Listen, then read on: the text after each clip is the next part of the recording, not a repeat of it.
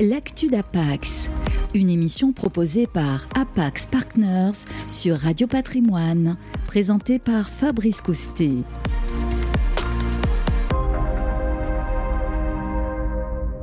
Bonjour, bienvenue à tous, bienvenue euh, sur Radio Patrimoine pour cette toute nouvelle émission, l'actu d'Apax, avec les experts d'Apax Partners. Nous allons découvrir les métiers de cette société, euh, leader du private equity en Europe. Son but, euh, accompagner les entrepreneurs dans leurs projets pour faire de leur entreprise des champions, que ce soit en France ou à l'international. Alors comment est-ce que cela fonctionne? Comment repérer les meilleurs? Quelle est la stratégie d'investissement? Autant de sujets que nous allons aborder avec notre expert du jour. On accueille Thomas de Villeneuve, partner chez Apex Partners. Bonjour Thomas. Bonjour Fabrice. Euh, on commence avec euh, bah, le début, une petite présentation rapide de, euh, des, des, métiers d'Apax. Alors Apax Partners est un des leaders du capital investissement, comme vous l'avez dit. Donc le capital investissement, ça consiste à quoi? Ça consiste à accompagner les entreprises en les finançant et en finançant leur croissance, et les accompagner à la fois avec de l'argent, mais en même temps avec une présence au conseil d'administration, un accompagnement pour les aider à développer leur stratégie digitale, internationale, faire des acquisitions, enfin voilà. Mm. On finance les entreprises pour euh, les aider à croître. Et ça marche plutôt bien. Un petit coup d'œil dans notre viseur, le bilan 2021 oui, alors de, 2020 avait été une très bonne année, mm. euh, paradoxalement, et ouais. 2021 était encore meilleur, je dirais, avec plusieurs choses, plusieurs événements très importants pour Apax. D'abord des levées de fonds, euh, en 2021, on a levé le plus grand fonds de notre histoire, Apax Mid Market 10, avec 1,6 milliard de levée. Donc c'est 60% de plus que le fonds précédent, qui faisait 1 milliard. Donc ça, c'est une très belle performance. On a aussi levé euh, de l'argent au travers d'un nouveau véhicule qui s'appelle APO, peut-être qu'on en reparlera un petit peu plus tard, avec 157 millions d'euros levés la mmh. première année, alors qu'on espérait lever 50 ou 70 millions d'euros. Ensuite, on a fait de nombreuses opérations, tant d'investissements que de désinvestissements, une dizaine. On a investi près de 400 millions d'euros. On a rendu près d'un milliard d'euros à nos investisseurs via des sessions ou des sessions partielles. Ensuite, on s'est développé. On a beaucoup recruté. On a recruté d'abord un, un, de mes équipiers est devenu un nouvel associé. Donc ça, ouais. c'est toujours un événement dans une société private equity. Henri Capel, qui est devenu un associé en tech et télécom. On s'est étoffé aussi sur l'accompagnement des entreprises, notamment sur tout ce qui est accompagnement dans la politique ESG avec le recrutement d'une CSO, Chief Sustainability Officer, pardon pour l'anglicisme. On a également promis beaucoup. C'est indispensable aujourd'hui, hein, ce genre de métier. Disons on que voit, passe un petit peu partout. Écoutez, euh, comme je vous l'ai comme je vous l'ai dit, on, on, accompagne les entreprises pour les aider à mettre en place des choses qui créent de la valeur, euh, qui créent de la valeur pour elles. Il y a quelques années, on a été pionnier dans le, tout ce qui était le digital.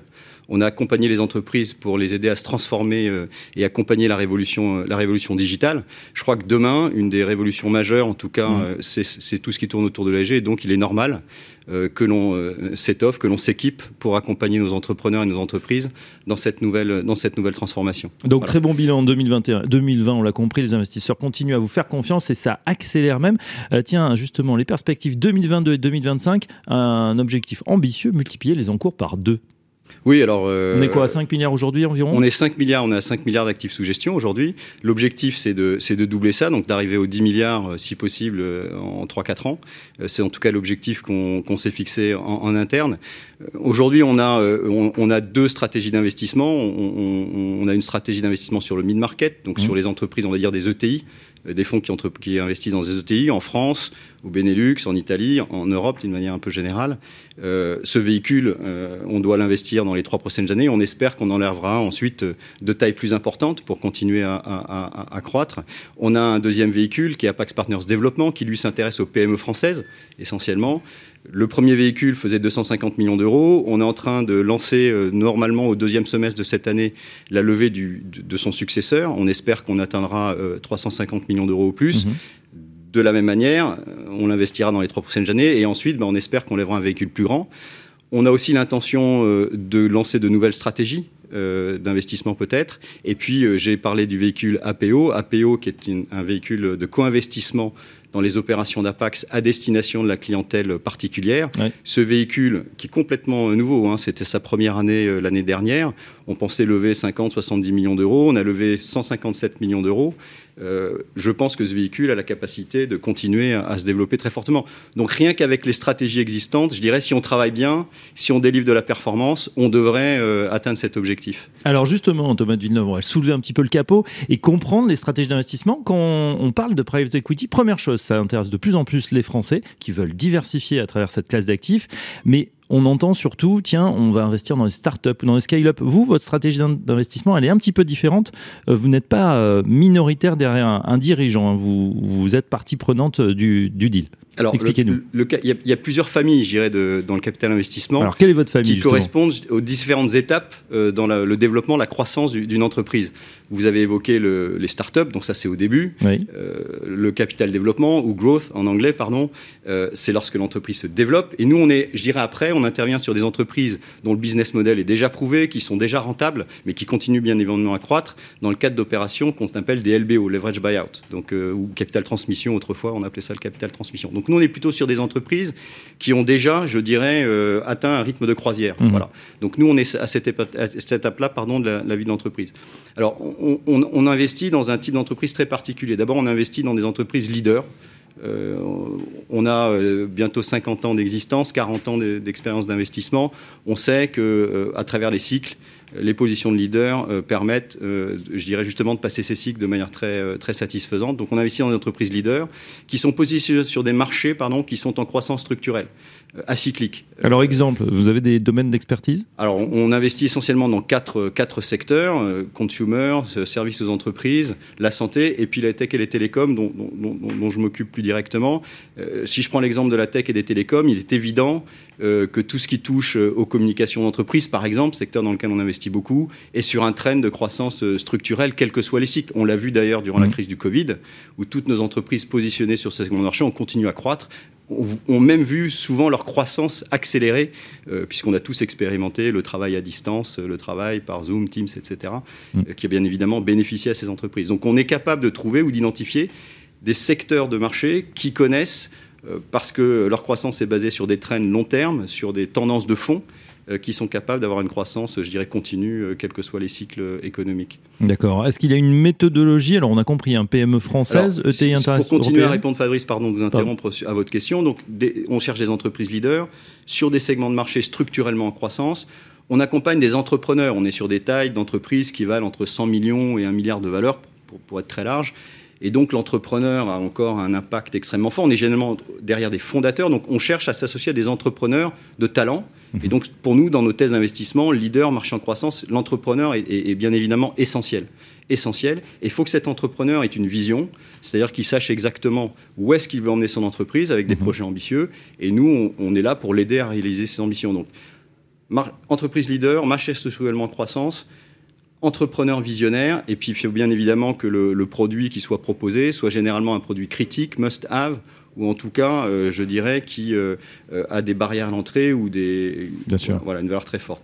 Voilà, une fois qu'on a fait ça, ce qui est compliqué, c'est d'avoir la discipline de s'y tenir et de se concentrer justement sur ces entreprises qui présentent ces caractéristiques. Alors la discipline c'est intéressant, ou du moins on, on, attaque le nombre de deals que vous faites par an. J'imagine que vous voyez beaucoup de dossiers, beaucoup d'appelés, peu d'élus. Oui, alors on voit beaucoup de dossiers, en même temps, on n'en voit pas beaucoup. Je m'expliquais. On est très sélectif et on sait exactement dans quel type d'entreprise on, veut, on veut investir. Chaque responsable sectoriel chez nous, donc les quatre mhm. secteurs, tech et télécom, santé, services aux entreprises, produits de consommation, a identifié quels sont justement ces segments de marché qui sont structurellement en croissance, quelles sont ces entreprises qui sont bien positionnées, quels sont les entrepreneurs euh, qui ont le talent mhm. de, développer leurs entreprises. Donc on a, je dirais, identifier déjà euh, euh, les entreprises dans lesquelles on souhaite investir. La, question après, c'est comment est-ce qu'on arrive justement à devenir actionnaire de, ces entreprises. Donc je dirais, notre méthode, c'est très simple. On est spécialisé sectoriellement, on identifie ces secteurs, on identifie ces entreprises, et ensuite on essaye de se positionner correctement pour lorsqu'il y a une opération euh, de capital, sur le capital des entreprises à faire, bah, être, être, celui qui va, qui va réussir à la faire. Voilà et du coup, en termes de nombre de deals par an En nombre de deals, euh, on, est, on est des investisseurs actifs, on veut contribuer euh, à la performance de l'entreprise, et donc on ne peut pas avoir des portefeuilles hmm. euh, avec des, des, dizaines et des dizaines d'entreprises. Donc généralement, on essaye d'avoir entre 10 et 15 entreprises euh, en portefeuille. On a deux fonds, euh, Pax Partners Développement et Pax Partners Numertech, donc ça fait, on essaye d'avoir en, permanence une vingtaine, une trentaine d'entreprises en portefeuille, et on se donne trois ans pour, euh, pour, pour investir nos fonds. Donc si vous faites le calcul, c'est assez rapide, ça fait, on essaye de faire cinq opérations par an à peu près. Voilà, cinq opérations. On n'y arrive pas toujours, il y a des années où on fait cinq, des années où on en fait trois, euh, je dirais c'est pas ça qui doit nous conduire. Ce qui nous conduit, c'est quand même la qualité des entreprises dans laquelle on investit. Bien sûr. Les tickets d'entrée vont dépendre justement des, des, fonds. On va les présenter brièvement. On en a parlé un petit peu tout à l'heure. Apax Partner Development Fund, là, c'est centré sur les entreprises françaises. PME françaises. PME françaises. Ouais. Et là, ticket d'entrée bah, je dirais c'est un fonds de 250 millions euh, d'euros. On essaye d'avoir entre 10 et 15 entreprises en portefeuille, donc vous faites le calcul rapidement, c'est euh, entre 15 et 30, 35, 30 millions d'euros. Après, on a la capacité, mm. je dirais, de, de, de, de, faire des opérations un tout petit peu supérieures à, à notre ticket moyen, et donc on va appeler des co-investisseurs pour, nous, pour compléter l'offre. Mais c'est ça l'ordre de grandeur. Ouais, on dit souvent euh, que bah, dans, dans, votre secteur, hein, il hein, y, y, a un leader, et puis en plus il y a des suiveurs. Vous, vous êtes plutôt leader ou suiveur? Vous essayez d'initier les deals euh, et vous bah, vous consolidez autour de vous ou il y a des fois des boîtes tellement belles qu'il faut rentrer même si on non, a un petit on est, ticket on est on est majoritaire. Euh, c'est ce qu'on vend à nos, à nos clients, à nos investisseurs mmh. dans les fonds. On est majoritaire parce qu'on veut avoir un impact, on veut avoir le contrôle de, la, de notre liquidité. Et donc, on fait des opérations majoritaires. Après, on peut avoir des co-investisseurs qui nous accompagnent, mais on est majoritaire. Très bien. Et puis, donc ça, c'est pour la France. Euh, pour l'Europe, Apax Partner Mid Market. Euh, et là, le ticket est un petit peu plus élevé puisque le fonds est plus étoffé. Euh, donc, entre 100 et 300 millions d'euros. Voilà, c'est ça, c'est ça l'idée. Alors après, il faut bien prendre en compte le fait que lorsqu'on rentre, on investit dans une entreprise, on a parfois vocation à l'aider à faire des acquisitions. Et donc, je dirais, le ticket qu'on investit euh, dans les entreprises peut avoir aussi tendance à augmenter au cours de, le, de la vie du Il deal. dépend de la cible, finalement, peut-être Exactement. A... Donc, il y a des, ce qu'on appelle des, des, investissements plateformes ou des, de, de build-up ou d'acquisition où la stratégie pour créer de la valeur, c'est de faire des acquisitions. Donc, on va peut-être rentrer avec un ticket, je donne un exemple, de 100 millions d'euros et puis on va compléter au fur et à mesure des acquisitions pour atteindre peut-être 150, 200, 250 millions d'euros euh, d'investis dans le capital de cette entreprise. Alors, c'est très clair, voilà, pour ces, ces fonds euh, destinés plutôt aux institutions et puis il y a des véhicules de co-investissement. Là, euh, tout le monde peut y accéder. Enfin, le... et là, vous nous parliez d'APO justement, qui est distribué d'ailleurs via euh, en partie des conseillers en gestion de patrimoine. Exactement. Donc, on a lancé cette, cette, ce véhicule il y a un peu plus d'un an maintenant. Euh, on a profité en fait de dispositions offertes par la loi Pacte de 2019 qui permettaient euh, d'héberger dans des contrats d'assurance vie des titres ou des participations dans des fonds de, de, de, de capital investissement de private equity. Donc d'une certaine manière, il y a un mouvement de démocratisation du mmh. private equity, du capital investissement qui s'est enclenché et dans lesquels justement on a, on a joué, je pense, un, un rôle assez moteur. Donc qu'est-ce que c'est APO, Apax Partners Private Equity Opportunity? C'est un véhicule que les particuliers, dans lesquels les particuliers peuvent investir par l'intermédiaire d'assureurs, par l'intermédiaire de, de, CGP, avec des tickets d'entrée qui sont beaucoup plus faibles que ce qu'on connaissait dans le private equity ou dans le capital investissement traditionnellement. Donc c'est quelques milliers d'euros qui peuvent être investis dans un fonds et ce fonds va co-investir de manière systématique dans les opérations réalisées par Apax Partners. En gros, tout à chacun va pouvoir bénéficier du même portefeuille euh, d'actifs euh, qu'un grand institutionnel euh, qui lui aura investi plusieurs dizaines de millions d'euros dans. Voilà, Il n'y a pas de différence de, de, gestion ou de choix de, de titres. On exactement, aura exactement, les, exactement mêmes les mêmes valeurs. Alors la composition du portefeuille est un petit peu différente puisque vous avez compris qu'on avait deux fonds mmh. différents, développement et euh, mid-market qui ont un certain portefeuille, APO sera exposé aux deux. On aura un panachage finalement Exactement. du meilleur de la France Exactement. et de l'Europe. Ah bah c'est super. Euh, on est obligé bien évidemment de parler du risque évidemment quand on parle private equity. On sait que les rendements sont souvent assez forts. Est-ce que le risque est, euh, est concomitant? Quel est le risque en fait que prennent les investisseurs? Alors, je dirais le, la performance qu'on essaye de viser, euh, c'est entre 15% et 20% de, de, rendement annuel brut, donc c'est des, des, performances très élevées, donc il y a forcément une prise de risque. -hmm. Mais je dirais la manière dont on constitue nos portefeuilles, la manière dont on choisit nos investissements fait qu'in fine, si on est patient, si on est prêt à, à, à, investir pour des horizons de temps de 5, 6, 7 ans, le risque est de ne pas retrouver son capital est, est extrêmement faible. Je, je, de, de, tête, je n'ai pas... Euh, je, je n'ai pas d'exemple où euh, le risque, serait peut-être l'investisseur n'a pas récupéré son investissement. En tout cas, chez APAC, c'est jamais arrivé. Ouais. On, on, quel que soit l'année, quel que soit le vintage, quel que soit le fond, il y a toujours une plus-value. Très bien. Le risque, c'est cette fameuse courbe en J, ça serait de, de, sortir au début du, du, placement, ce qui est Alors d'abord, vous ne pouvez pas, pas forcément le, le faire, hein, puisqu'il y, y, a une période, de, même pour le, le, produit particulier, il y a une période, de, ce qu'on appelle le lock-up, hein, où le, le blocage n'est pas possible. Mm -hmm. Voilà, le blocage, pardon, pardon pour l'anglicisme. Euh, J'irais après, la courbe en J, c'est quelque chose d'un peu mécanique, puisque c'est lié à la, à la méthode de valorisation des actifs lorsqu'ils sont en portefeuille. Pourquoi? Parce que on applique ce qu'on appelle des décotes dans la valorisation de nos portefeuilles, des décotes qui sont pour, faites pour refléter les liquidités ou des différentiels de taille. Et donc, au début de l'investissement, la croissance de la valeur de l'actif ne compense pas forcément cette décote. Donc, on a ce phénomène de, de courbe en J. Mais je dirais ça, c'est plutôt mécanique et mathématique que, que le reflet d'une évolution réelle de la valeur de l'entreprise. Deuxième risque, le risque de liquidité qu'on peut évoquer? Oui, alors ça c'est, et je dirais euh, le risque de liquidité, bien évidemment. Donc euh, les fonds traditionnels de private equity sont des fonds fermés, c'est-à-dire que l'investisseur s'engage euh, à apporter l'argent lorsqu'on fait des opérations, et c'est nous qui gérons la liquidité. généralement, créer de la valeur, ça prend du temps, donc la liquidité, c'est pas lui qui la décide, et, elle, elle, prend un petit peu de temps. Je dirais qu'APO, d'une certaine manière, donc le produit destiné à la clientèle particulière, vendu par l'intermédiaire de CGP ou, ou d'assureurs réduit ce risque, puisqu'on a prévu des fenêtres de liquidité, alors pas tout de suite, au bout d'un certain temps, mais qui sont trimestrielles à la valeur liquidative, dans certaines conditions, mais qui permettent quand même à l'investisseur de sortir. Donc je dirais que ce risque de liquidité a été réduit. Si je résume, en fait, APO a résolu deux problèmes euh, que connaissait le capital investissement pour la clientèle euh, particulière. Le ticket d'entrée, donc maintenant il est réduit, donc c'est accessible, mhm. je dirais, financièrement pour tout un chacun, et la problématique de liquidité euh, où effectivement l'investisseur institutionnel s'engage pour des années, alors que le, le, particulier peut-être a besoin d'avoir une liquidité plus rapide. Avoir des performances, vous l'avez signalé, hein, qui reflètent évidemment la, bonne santé de ces, champions français ou, euh, ou européens. Bah, peut-être Fabrice, pour euh, illustrer ce que vous dites, deux chiffres.